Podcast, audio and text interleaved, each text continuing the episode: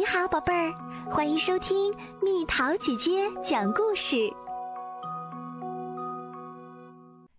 恐龙公司，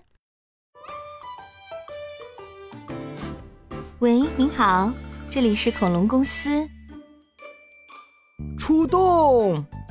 听到命令，从大厦里走出的是脊背上长着背帆的棘龙。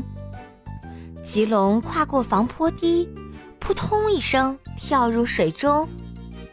在河水中逆流而上的棘龙发现了因引擎故障而搁浅的游船，用套索系住船头后，棘龙用狗刨式的泳姿将游船拖回码头。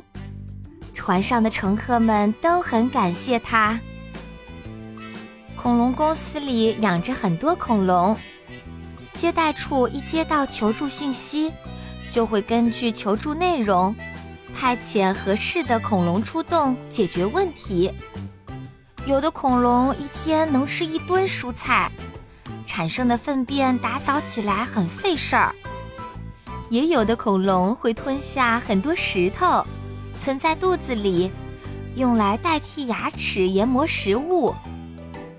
在脊背上长着背帆或棘刺的恐龙身上，贴上各种公司或展会的广告牌，让他们走在大城市的繁华街道上。因为广告牌在恐龙身上，所以很受孩子们的欢迎，宣传效果很棒。配送快递的是帕克索龙和四基龙，与汽车不同。它们不怕交通堵塞，能穿插前行，还能上下楼梯。就连必须紧急送达的输血用的血液等，它们也能快速送达。恐龙在拆卸现场也发挥着大作用。拆掉建筑物是恐龙们最擅长的。万龙和暴龙用它们的大嘴。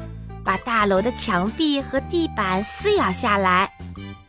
后鼻龙用它的鼻子去撞碎墙壁。在新大厦建筑工地，巨大的阿根廷龙慢悠悠地走来走去，压平地面。能在高处灵便活动的恐龙也在积极发挥作用。甲龙用尾捶打桩。肿头龙用头盔一般的头顶钉钉子，在海水浴场，为了预防事故发生，不仅恐龙，连他们的亲戚大型爬行动物也出动了。鱼龙用它的大眼睛在游弋巡视，薄片龙救起被海水冲远的孩子，棘龙和救生员们一直在待命。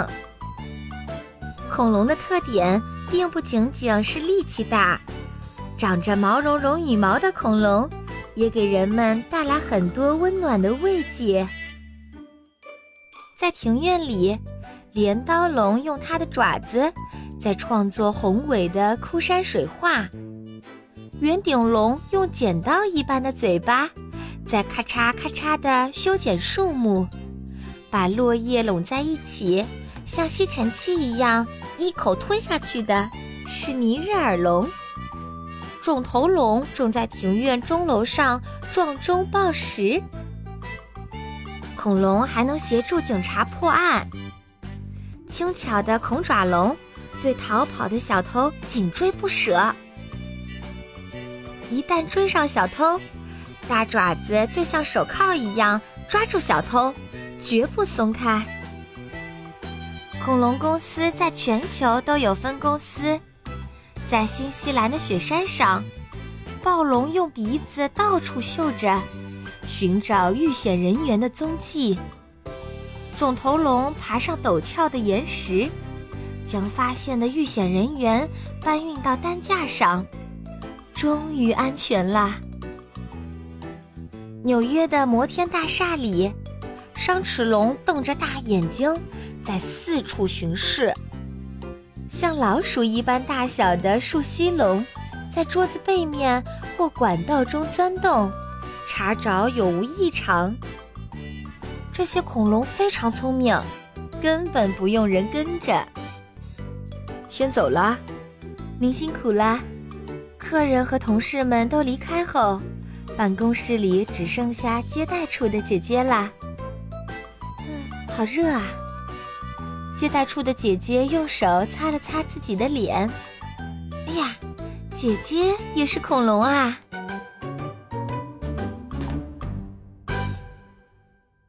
恐龙大约在六千五百五十万年前几乎灭绝了。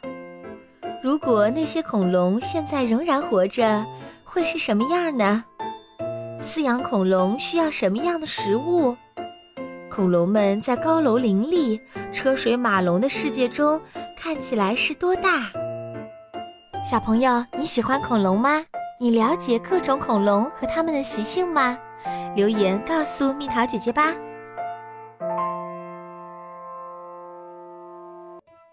好了，宝贝儿，故事讲完啦。你可以在公众号搜索“蜜桃姐姐”，或者在微信里搜索“蜜桃五八五”，找到告诉我你想听的故事哦。